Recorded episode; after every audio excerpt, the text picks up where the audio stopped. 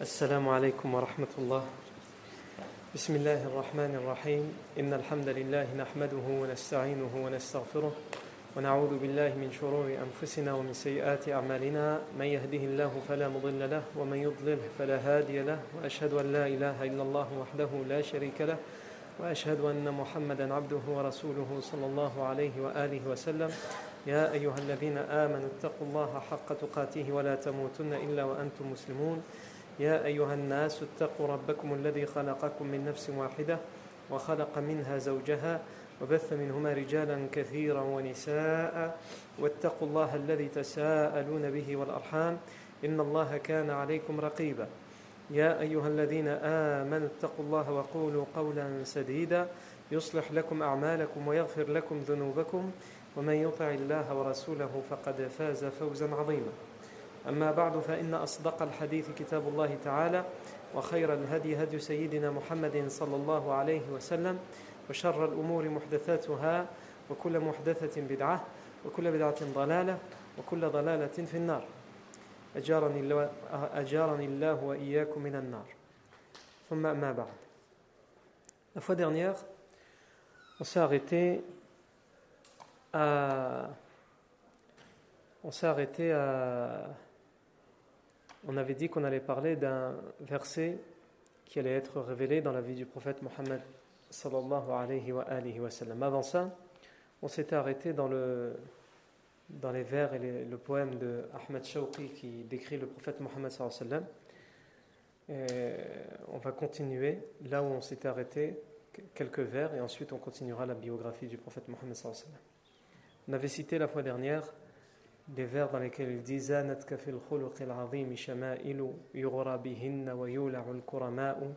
أما الجمال فأنت شمس سمائه وملاحة الصديق منك آياء والحسن من كرم الوجوه وخيره ما أوتي القواد والزعماء C'est arrêté là. Et ensuite, qu'est-ce qu'il dit, le poète Ahmed Shawqi, rahmaullah, à propos du prophète sallam Et là, j'ai envie de dire que dans son poème, il, il arrive à l'apogée. Les vers qui vont suivre, cette, cette, semaine et la semaine d'après, c'est là où vraiment, c'est ceux qui sont le plus repris en citation, parce que là, vraiment, dans, dans la métaphore et dans les éloges et les compliments qu'il fait au professeur sallam, c'est ce qu'il y a de meilleur dans son poème. Il dit فإذا سخوت بلغت بالجود المدى وفعلت ما لا تفعل الأنواء وإذا عفوت فقادرا ومقدرا لا يستهين بعفوك الجهلاء وإذا رحمت فأنت أم أو أب هذان في الدنيا هما الرحماء. وإذا غضبت فإنما هي غضبة في الحق لا ضغن ولا بغضاء. وإذا رضيت فذاك في مرضاته ورضا الكثير تحلم ورياء. Il nous dit donc فإذا سخوت بلغت بالجود المدى. Et lorsque tu fais preuve de générosité au messager d'Allah, quand tu fais preuve de générosité, ta générosité arrive à l'apogée, c'est-à-dire la plus grande des générosités qu'on puisse connaître, évidemment à l'échelle humaine. Voilà, tu fais le maximum. On ne peut pas imaginer plus dans la générosité humaine.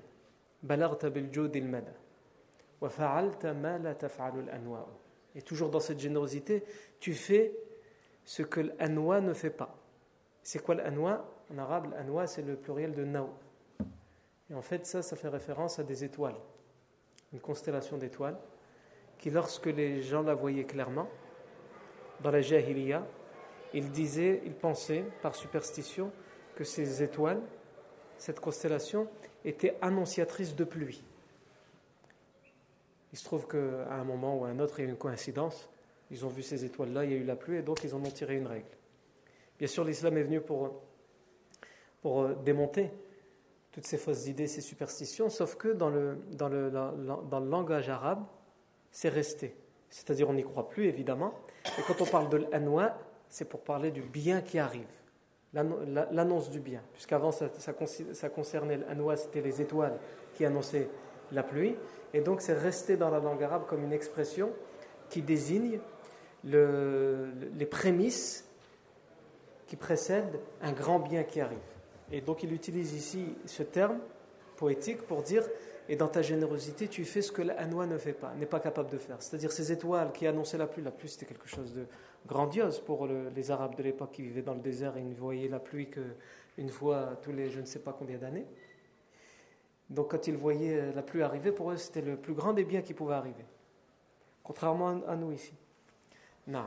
Chacun en fonction de l'endroit où il vit, ce qu'il a besoin, ce qu'il demande de plus. Et donc il dit dans ta générosité, tu fais ce que, ce que ces étoiles ne sont pas capables de faire. Ensuite il dit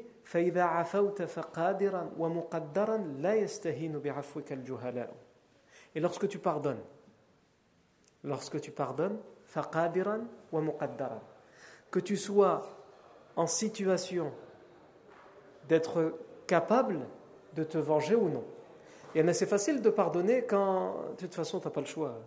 Quelqu'un t'a fait du mal et tu n'as pas le choix, tu es soumis à lui, donc euh, tu pardonnes. Ça, c'est normal de pardonner dans ces cas-là. C'est juste que tu n'as pas le choix. Mais le meilleur des pardons, c'est celui quand tu pardonnes, tu as la possibilité, la capacité de reprendre ton dû, de reprendre ton droit, de te venger. Mais tu ne le fais pas. Et pourtant, tu pourrais. Mais tu pardonnes. C'est ça le véritable pardon. Eh bien, le poète, il dit à propos du pardon du professeur Hassan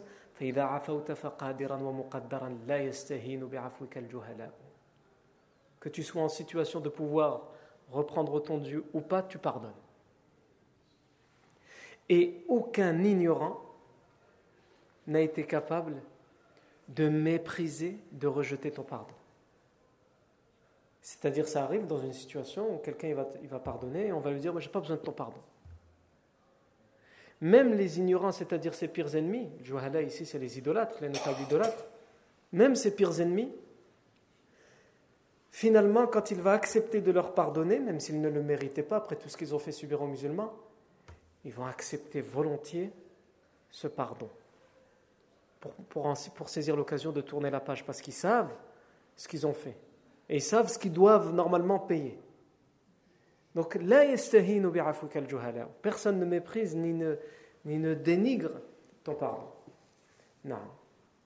Ensuite, فإذا رحمت فأنت أم أو أب هذان في الدنيا هما الرحماء. Et lorsque tu fais preuve de clémence, de miséricorde, eh bien tu es tel une mère et un père qui sont dans cette terre les plus cléments envers les, les, les personnes. Qui est le plus clément envers son enfant C'est la mère. Eh bien, le poète, il dit, toi, quand tu fais preuve de clémence, tu es tel les parents, tel la mère et le père. C'est ce qui est de plus généreux sur terre. Sauf que lui, il n'était pas juste avec ses enfants, il était avec toute l'humanité, avec toute sa communauté et toute l'humanité.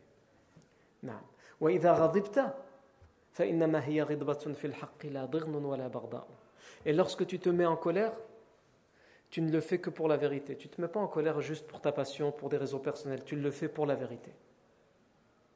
Et il n'y a dans ta colère ni haine ni rancœur. Les gens qui se mettent en colère, c'est par haine, par passion, par situation personnelle, et ils sont pleins de haine, de rancœur envers, les personnes. Lui, il se met en, en, colère pour la vérité, et sans aucune haine ni rancœur. Ensuite, il dit, et on s'arrêtera sur cette rime, sur ce vers, il dit وإذا رضيت فذاك في مرضاته ورضا ورضا الكثير تحلم ورياء Et lorsque tu es satisfait, donc le contraire de la colère. Quand on n'est pas en colère, on est satisfait de la personne. Et lorsque tu te satisfais ou tu es satisfait des gens, tu ne l'es que pour lui, c'est-à-dire pour Allah. Tu ne te satisfais pas tu, pour euh, une raison personnelle ou pour un intérêt parce qu'on t'a fait plaisir. Ou, tu le fais, es, es, quand tu es satisfait des gens, c'est pour Allah que tu l'es. Parce que ça satisfait Allah, alors toi aussi tu l'es.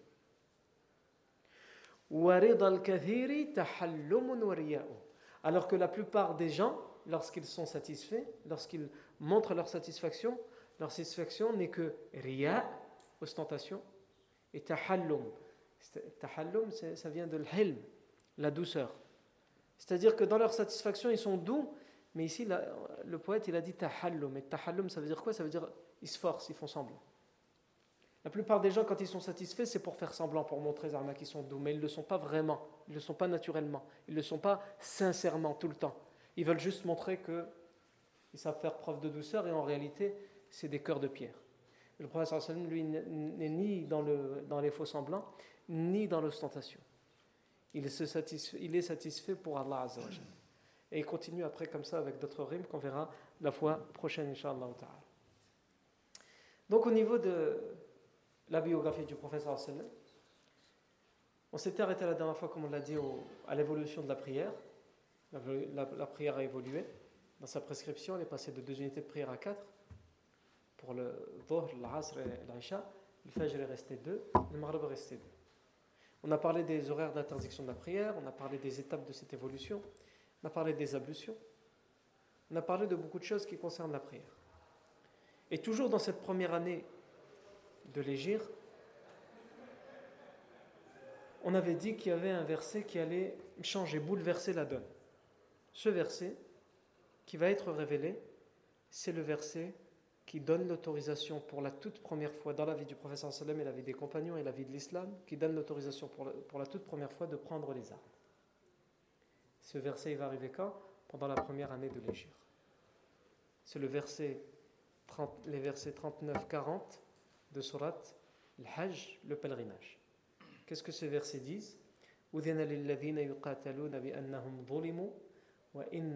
على نصرهم لقدير أذن للذين يقاتلون بأنهم ظلموا وإن الله على نصرهم لقدير الذين أخرجوا من ديارهم بغير حق إلا أن يقولوا ربنا الله ولولا دفع الله الناس بعضهم ببعض لهدمت صوامع وبيع وصلوات ومساجد يذكر فيها اسم الله كثيرا ولينصرن الله من ينصره إن الله لقوي عزيز طيب Donc le verset, je le traduis approximativement et ensuite on va essayer de bien l'expliquer plus tard. Le verset il dit quoi Udina. La permission est donnée. للذين يقاتلون بأنهم ظلموا permission est donnée à ceux qui sont combattus injustement. Et Allah est capable de leur donner la victoire. Ceux qui ont été expulsés de chez eux, de leur demeure, sans aucune raison valable. Si ce n'est la raison pour laquelle on les a expulsés, qu'ils disaient Notre Seigneur c'est Allah.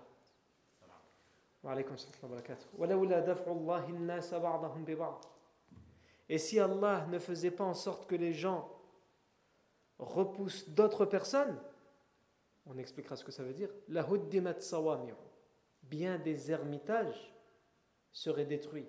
La ainsi que des églises, des monastères. Wa salawat, salawat ici ce sont les synagogues. Wa masajidu, et les mosquées dans lesquels on mentionne le nom d'Allah.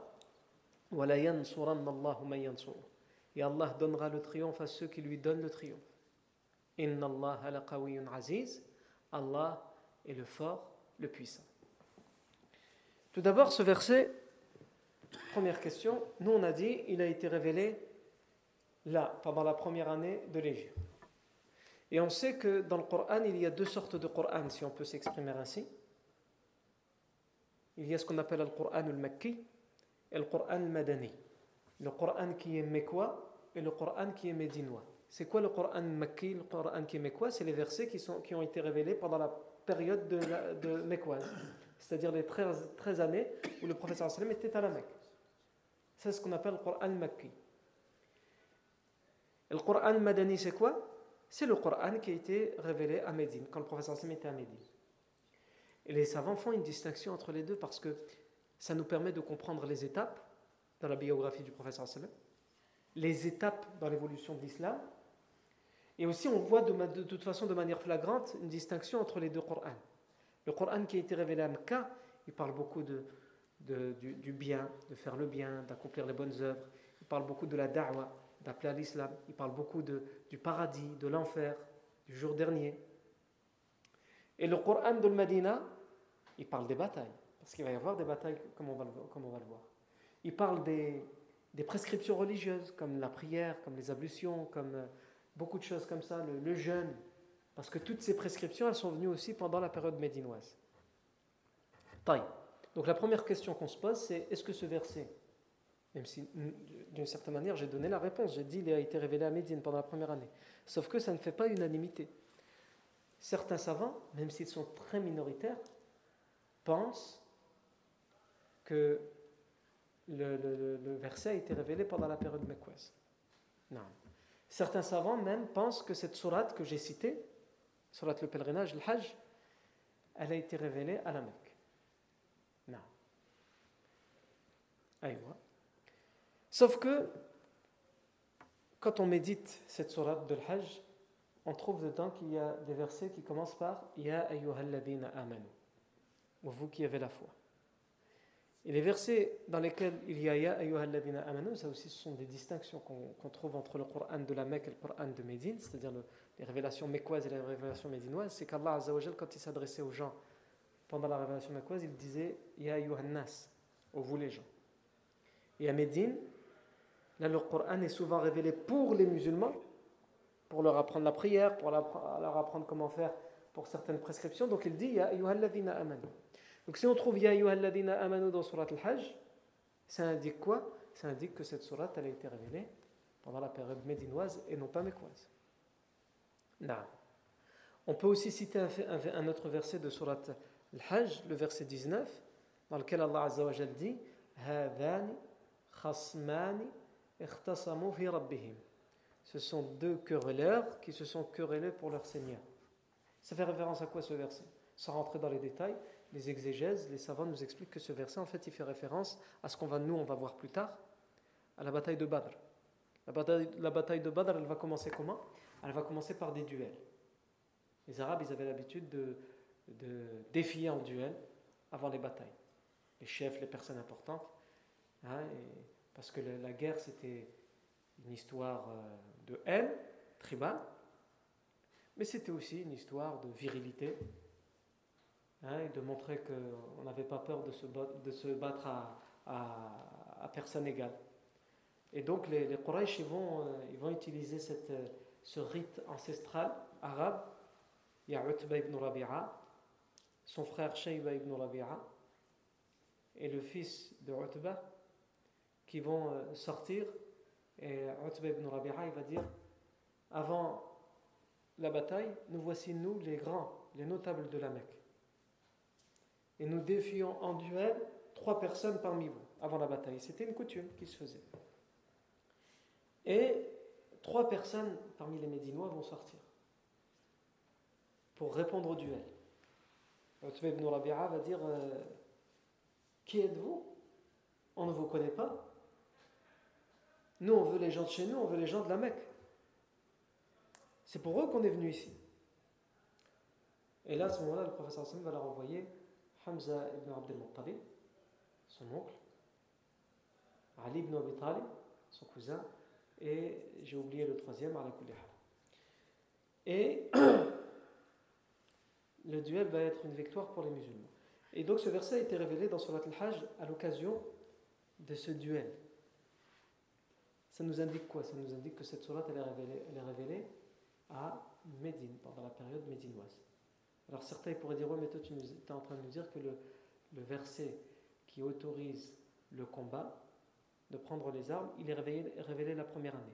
Et la bataille de Badr, c'est la deuxième année. Alors comment ça se fait? Évidemment, le Coran, comme on a déjà expliqué plusieurs fois, n'est pas, pas, révélé d'une seule traite. Et les sourates, elles ne sont pas révélées d'un coup comme ça d'une seule traite il y a un verset qui vient, un autre verset qui vient. Il y a même d'ailleurs, ça existe, des sourates par exemple qui sont mécoises, et dedans il y a des sourates, il y a des versets médinois. Une sourate mécoise, pour qu'elle soit mécoise, pour qu'elle soit médinoise, comment on le sait? C'est-à-dire que les premiers versets qui ont été révélés de cette sourate, ils ont été révélés à la Mecque. Et c'est possible que cette sourate, elle n'ait pas été terminée d'être révélée parce que ce n'était pas le moment opportun de révéler ces, ces, versets. Ils ont été révélés à Médine. Donc la sourate dans son ensemble, elle est mécoise mais il y a certains versets dedans qui sont médinois. Donc ça existe, des sourates comme ça, qui peuvent être mécoises, mais à l'intérieur, il y a des sourates médinoises. Donc on peut avoir des, des sourates avec dedans à la fois des versets médinois et des versets mécois. En tous les cas, tout ça, tout ce qu'on vient de dire, c'est-à-dire les, versets qui commencent dans Surat al-Hajj par Ya amanu, vous qui avez la foi. Les versets qui nous, qui, qui nous parlent de la bataille de Badr, le verset 19, nous indique que c'est une sourate qui est médinoise. Et au minimum, que dedans, il y a des versets de Médine. Si vraiment certains, comme j'ai dit, certains savants minoritaires s'attachent à dire non, non, c'est une sourate qui est mécoise, en tous les cas, on vient de démontrer qu'au minimum, il y a certains versets qui sont médinois. Et ensuite, on a aussi un hadith qui là vient fermer la porte de toute façon à toute tergiversation. C'est-à-dire que même si on considérerait éventuellement que la sourate est ce qui est sûr et certain, c'est que le verset qui permet de prendre les armes, il est médinois. Pourquoi? Le compagnon Ibn Abbas anhuma, nous rapporte. Il dit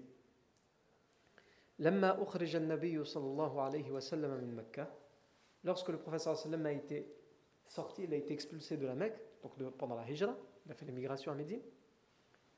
Lorsqu'il a été sorti de la Mecque,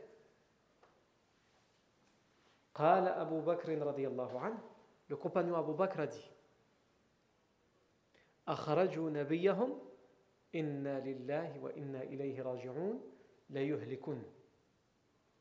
Ils ont expulsé, ils ont fait sortir leur prophète. Ils ont été jusque-là. Mais mais quoi? Inna lillahi wa inna ilayhi raji'un. Inna lillahi wa inna ilayhi raji'un, c'est en traduit littéralement, ça veut dire nous sommes, nous venons d'Allah et c'est à lui que nous retournons. Et c'est la parole qu'on dit quand une catastrophe, euh, un malheur nous touche, un décès ou autre chose. Allah Azza wa dit dans le Coran ولنبلونكم بشيء من الخوف والجوع ونقص من الأموال والأنفس والثمرات وبشر الصابرين الذين الذين إذا نعم إذا أصابتهم مصيبة قالوا إنا لله Ici, Allah Azzawajal dit On va vous éprouver. Avec la peur, la faim, dans la, la, la, euh, moins de richesse, dans, dans la vie, euh, on va mourir, les récoltes. Et mais annonce la bonne nouvelle à qui? Aux patients. Allavina ida asabatum musibatun ceux qui, lorsqu'ils sont touchés par un, par un malheur, par une épreuve, ils disent Inna lillahi wa inna ilayhi raji'un. Donc ce verset nous incite à dire quoi? Inna lillahi wa inna ilayhi raji'un. Et c'est quoi notre façon d'être patient avec la langue? C'est de dire Inna lillahi wa inna ilayhi Dès que la, le malheur arrive, Inna lillahi wa inna ilayhi raji'un. Avant de poser les questions, comment ça se fait? Qu'est-ce qu qu qui s'est passé? Comment ça s'est passé? Inna lillahi wa inna ilayhi raji'un. Et ensuite, après, tu peux poser la question qu'est-ce qui lui est arrivé, ou, etc., ou comment ça s'est passé. La première chose est ce réflexe Inna lillah wa inna ilayhi raji'un.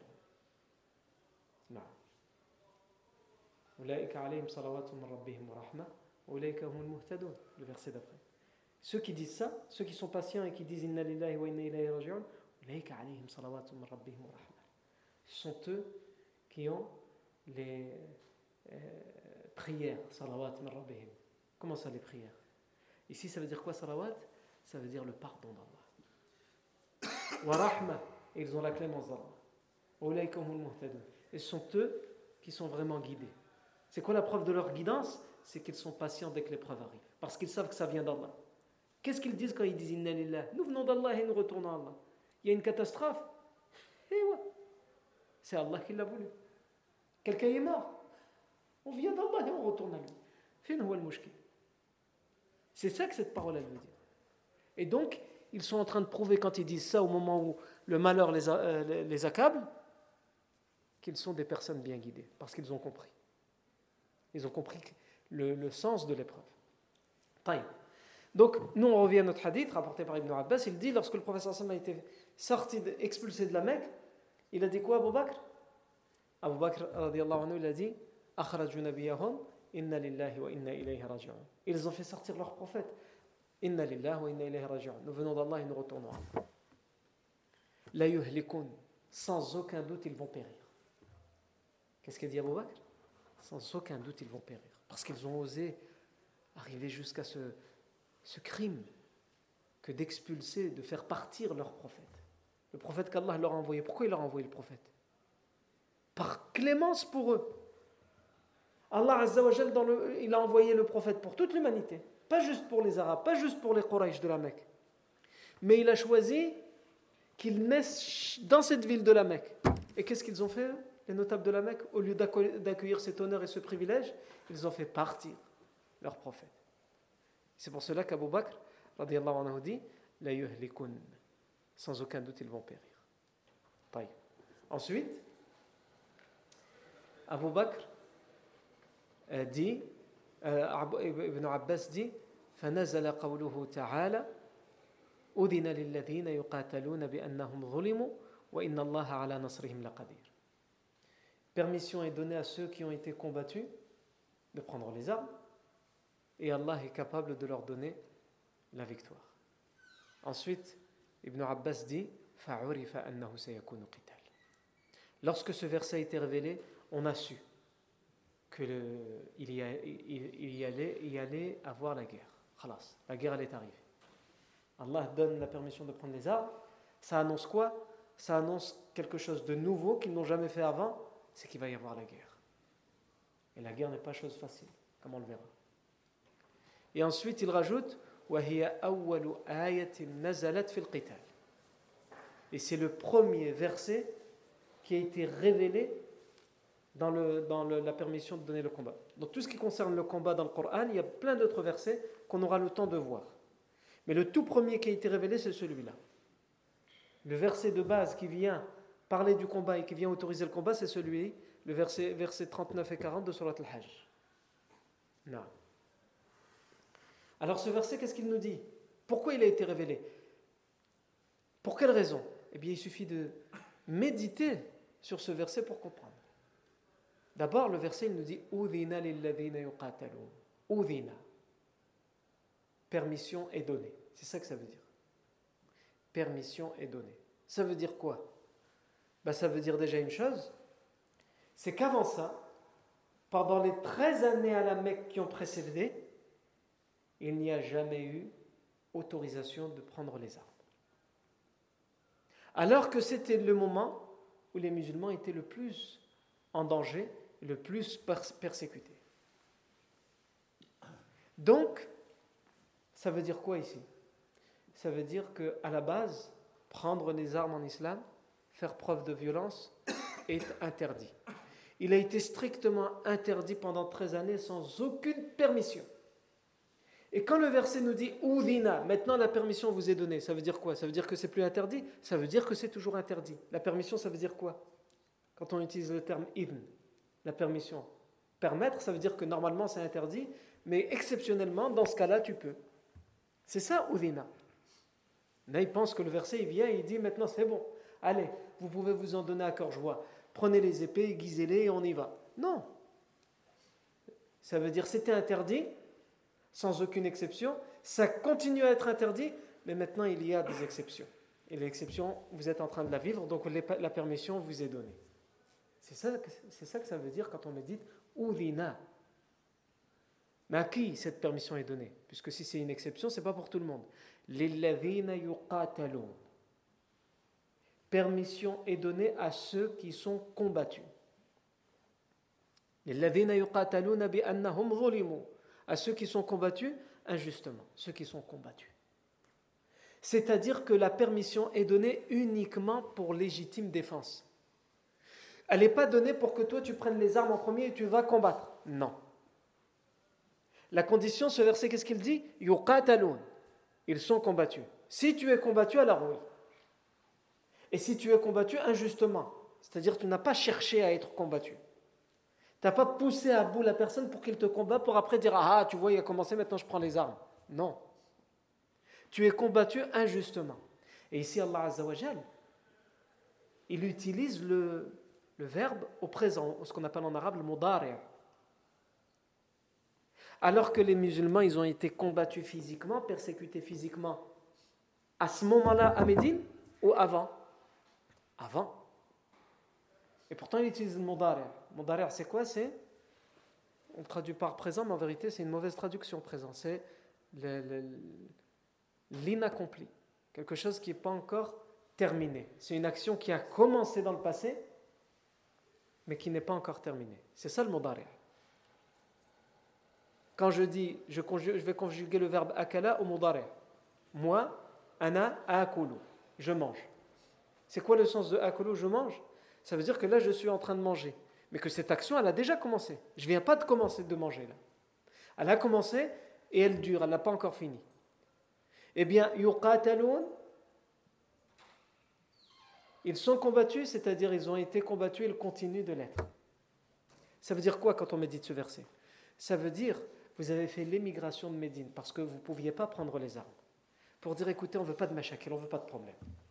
On va aller jusqu'à sacrifier nos demeures, notre pays natal, la ville dans laquelle on est, on est né. On va sacrifier nos familles, on va, on, va, on va être déchirés, on va partir comme des réfugiés, des exilés dans un endroit qu'on ne connaît pas, chez des gens qu'on ne connaît pas, juste pour qu'on ait la paix. Et en même temps, on vous donne la paix, puisqu'apparemment, vous avez l'air de dire que c'est nous le problème. Et ils vont à Médine, et qu'est-ce qui se passe pendant ces premiers, premiers mois de la première année de l'Égir Les musulmans continuent d'être combattus. Donc après le fait que les musulmans ont fait, tous ces sacrifices, c'est pour montrer que malgré tout ce qu'on a fait, vous ne voulez rien comprendre. Vous ne voulez que les armes. Parce que vous pensez qu'on n'est pas capable de se défendre. On est capable. C'est juste qu'on ne veut pas. C'est pas bien la violence. On préférerait vivre tous en paix. Mais vous ne voulez pas. Donc maintenant, puisqu'on est arrivé jusqu'à sacrifier ça, sacrifier nos demeures, etc., mais vous, vous n'êtes pas capable d'accepter, alors maintenant, qu'est-ce que vous voulez qu'on fasse de plus? On a patienté à vos persécutions, à vos tortures, on a été jusqu'à abandonner nos familles, abandonner nos demeures, vous nous avez tout pris, vous avez confisqué nos demeures, nos terres, nos troupeaux, nos récoltes, et on est parti avec rien jusqu'à Médine, et même comme ça, vous continuez.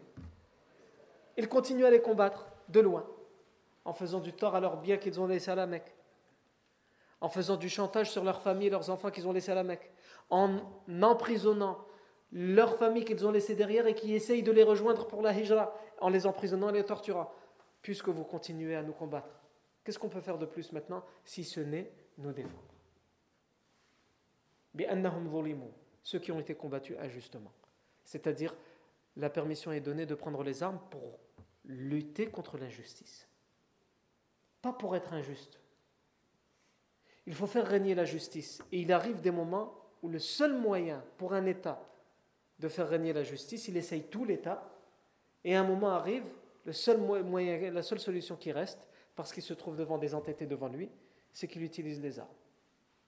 Et c'est à ce moment-là qu'a été révélé ce verset, c'est-à-dire toutes les solutions ont été essayées, et là, il n'y avait plus moyen de lutter contre l'injustice si ce n'est de prendre les armes, ou en tout cas, pas, forcément de les utiliser à, tous les coups, parce que comme vous allez le voir, la plupart des guerres, ce qu'on appelle la plupart de ce qu'on appelle les expéditions pendant le temps du professeur sallam, finalement, il n'y a pas de combat. Le professeur sallam, il envoie une expédition parce qu'il y a un problème par-ci par-là, une menace, et donc ils sont censés combattre, et comme les idolâtres ils entendent qu'ils arrivent, finalement, il n'y a plus rien, ils partent.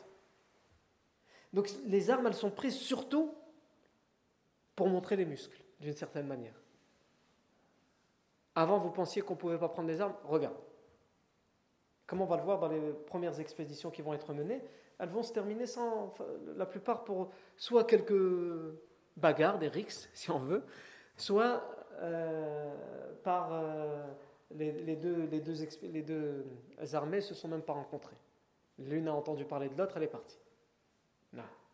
Donc c'est ça la hikmah, la sagesse de prendre les armes, de cette permission dans le verset, de montrer que, attention, si vous allez trop loin, on peut prendre les armes. Et Allah est capable de, vous donner la victoire. Et c'est ce qui sera fait. Allah donnera la victoire aux musulmans. Toujours, ça nous aide à comprendre pourquoi ce, cette permission a été donnée.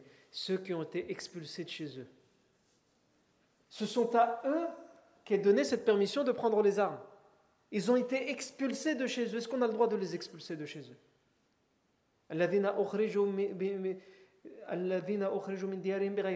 Ceux qui ont été expulsés de leur demeure sans aucune raison valable. Sauf si on considère que la raison valable que prenaient les, idolâtres, c'est parce qu'ils disaient notre Seigneur est Allah. Ils ont choisi comme religion l'islam, ils ont choisi comme Dieu Allah, ils les ont combattus pour ça, expulsés de chez eux pour ça. Donc ici, ça vient indiquer que les armes peuvent être prises pour défendre notre liberté de croyance. Et certains pourront dire, mais c'est juste pour euh, défendre l'islam en fait, alors euh, juste parce qu'on combat l'islam. Non, écoute le verset d'après. Et si Allah ne faisait pas en sorte que certaines personnes en repoussent d'autres, c'est-à-dire certaines personnes en combattent d'autres, et ici en l'occurrence, Allah il vous donne la permission à vous les musulmans de combattre les idolâtres de la Mecque. Pourquoi? S'il ne vous donnait pas cette permission, qu'est-ce qui se passerait? La Bien des ermitages. Les ermitages, c'est les, endroits où, les moines, les monastères. Et certains ont considéré que c'était la religion des Sabaïens de l'époque. C'était ça qu'on appelait le Sawamir. En tout cas, c'est un temple pour une religion autre que l'islam. Où des gens, ils se consacrent dedans à leur religion. Ce verset, il dit, si on n'avait pas permis aux gens de se défendre, de repousser les autres, bien, bien des ermitages seraient détruits. Et bien des églises seraient détruites. Et bien des synagogues seraient détruites. Et en dernier, et des mosquées dans lesquelles on, évoque beaucoup le nom d'Allah. Donc pourquoi la permission elle est donnée de combattre? Pour faire régner la liberté de croyance. Pas juste celle des musulmans, celle des ermitages, des monastères, des églises, des synagogues. Voilà pourquoi la permission est donnée. Les idolâtres de la Mecque, ils interdisent la liberté de croyance. Pour eux, il n'y a qu'une croyance qui compte, c'est la leur, l'idolâtrie. Non.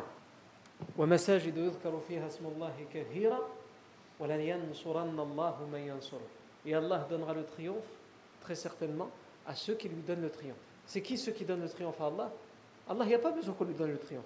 C'est nous qui avons besoin qu'Allah nous donne le triomphe. Ça veut dire celui qui va rendre la parole d'Allah victorieuse, celui qui va rendre la religion d'Allah Azzawajal victorieuse, qui n'aura pas honte de sa religion, Allah Azzawajal lui donnera la victoire. Non. Inna Allah laqawiyyun aziz. Allah est le fort et le puissant. Inna Allah laqawiyyun aziz. Ici, ce verset, quand on l'a médité de cette manière, on comprend quoi? On comprend qu'il est le premier verset a donné la permission de prendre les armes. Pour ceux qui sont combattus, qui continuent d'être combattus malgré tous les efforts et tous les sacrifices qu'ils ont faits pour que la paix règne. Au bout d'un moment, la dernière solution, c'est de prendre les armes. Pourquoi? Pour lutter contre l'injustice et par légitime défense. Et pour faire régner à la fois la justice, mais aussi la liberté de croyance. La liberté de croyance. Pourquoi? Parce que le même Coran qui dit ça, il dit aussi La ikraha din, nulle contrainte en religion. Le Coran qui donne cette permission de combattre pour faire liberté, pour faire régner la liberté de croyance, il dit aussi Celui qui désire croire qu'il croit, celui qui désire ne pas croire qu'il ne croit pas. Ce même Coran, il nous dit quoi également? Ya Ô vous qui avez la foi, rentrez dans la paix tout entière. C'est quoi la paix ici? C'est l'islam. Allah, il ne peut appeler la religion d'islam la religion de paix si c'est une religion euh, dans laquelle il appelle à combattre les autres. Rentrez dans la paix, c'est-à-dire rentrez dans cette religion qui vous apportera la paix intérieure et rentrez-y en paix, pas de force, de gré. Rentrez-y dans la sérénité, c'est-à-dire par conviction, par choix. Ce même Coran, qu'est-ce qu'il dit? Appelle à la voix de ton Seigneur avec la sagesse et la bonne exhortation, pas avec les armes. Tu vas appeler à l'islam, tu as le droit. Tu vas argumenter, fais-le. Mais avec quoi? Avec la sagesse, avec l'exhortation. Pas en disant, viens ici, tu as intérêt à te convertir. Non. Et on pourrait citer, et en citer des versets qui vont dans ce sens. Comment ce Coran, il pourrait, il pourrait d'ailleurs le Coran lui-même, qu'est-ce qu'il dit à propos du combat? De cette permission qui est donnée Allah, il l'explique dans Surat al-Baqarah. Ah, pourquoi il l'explique? Au cas où certains, même certains compagnons comprendraient mal.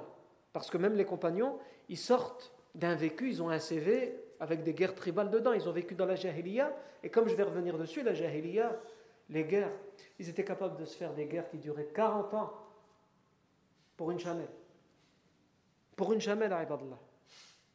Au bout des 40 années, on ne savait plus que c'était pour la chamelle. Mohim, on avait hérité de la guerre, donc on continuait la guerre. C'est de ça qu'héritent les compagnons. Donc au cas où, au moment, parce que même s'ils ont été éduqués pendant 13 années à la Mecque, pour euh, détester la guerre, au cas où il y en a, ils ont encore gardé dans leur cœur un petit peu d'attirance pour la guerre et pour la violence, Allah dit quoi dans Surat al-Baqarah? On vous a prescrit le combat, mais c'est quelque chose qui est détestable pour vous. Sous-entendu, c'est quelque chose qui doit rester détestable pour vous. On vous l'a prescrit parce que voilà, il y a des situations, on ne peut pas faire autrement. Légitime défense, il faut prendre les armes. Mais même quand tu le fais, tu le fais parce que tu n'as pas le choix. Ça ne doit jamais te faire plaisir de faire preuve de violence envers quelqu'un ou de devoir faire la guerre, comme malheureusement on le voit. On le voit chez beaucoup d'entre nous. Là, je ne vais pas parler de la guerre, je vais parler juste des, des rixes ou des querelles ou des bagarres. Et ça commence à partir de la primaire, le collège, le lycée aux Il y en a même certains, wallahi, j'ai déjà eu affaire à, des frères qui ont des enfants et qui m'expliquent, argument à l'appui, que eux, ils, enseignent à leurs enfants quand ils sont à l'école. C'est quand même incroyable d'entendre ça. Que non, s'il y en a un qui le frappe, il faut qu'il réponde. Il ne faut pas se laisser faire. Comment, comment tu veux que cet enfant il va être quand il sera un homme? Ne faudra pas t'étonner que c'est quelqu'un qui ne sait se faire respecter qu'avec les coups. Mais quand quelqu'un va lui dire quelque chose, avec un argument, il va lui dire euh, Déjà, et c'est tout, il va lui dire un coup de poing. C'est comme ça que tu l'as éduqué. Lui expliquer voilà comment il faut faire, voilà comment il faut argumenter. Ensuite, si la personne dépasse les limites, il y a des règles. Il y a des adultes. On vit dans une société dans laquelle il y a des règles. On va respecter les règles. Quand quelqu'un dépasse la limite, il doit être puni par la loi, par les règles. Sinon, c'est la loi de la jungle. Et le premier à avoir mis en place ça, c'est le prophète Mohammed quand il arrive à Médine. Il a mis en place des règles, comme je vous l'avais expliqué dans la constitution de Médine. Il mettait en place les règles, même de légitime défense, à partir de quel moment les gens peuvent euh, réclamer leurs droits, etc. Et si quelqu'un dépasse la limite et qu'il attaque injustement, comment on fait, etc. Tous les, tous les articles de la constitution de Médine l'expliquent en détail. Et nous, aujourd'hui, on a des gens qui pensent que voilà, ah, il a montré qu'il pouvait démonter quelqu'un, donc c'est bon. C'est lui l'homme, c'est lui le. Ça, ça, ça, veut rien dire du tout. Ça, juste, ça veut juste dire que tu n'es pas capable d'être qui tu es convenablement. C'est juste une preuve de faiblesse. Il y en a beaucoup qui pensent que quand les gens ils sont entre guillemets non violents, ils le sont parce qu'ils ne sont pas capables d'être violents. Tout le monde est capable d'être violent. Tout le monde. Soit d'être violent face à face, soit d'être violent dans le dos et de fuir. Tout le monde est capable de faire ça. L'un ou l'autre. Tout le monde en est capable. Si tu n'es pas capable en face à face, tu es capable de. Ah, comme ils disent. C'est facile pour tout le monde. Par contre, ce qui est difficile, c'est de prendre la haine qui monte en toi et qui te pousse à faire preuve de cette violence parce que tu te sens blessé dans ton amour propre et dans ta fierté, de prendre ça, cette colère, et de la noyer. Comme il dit le Coran,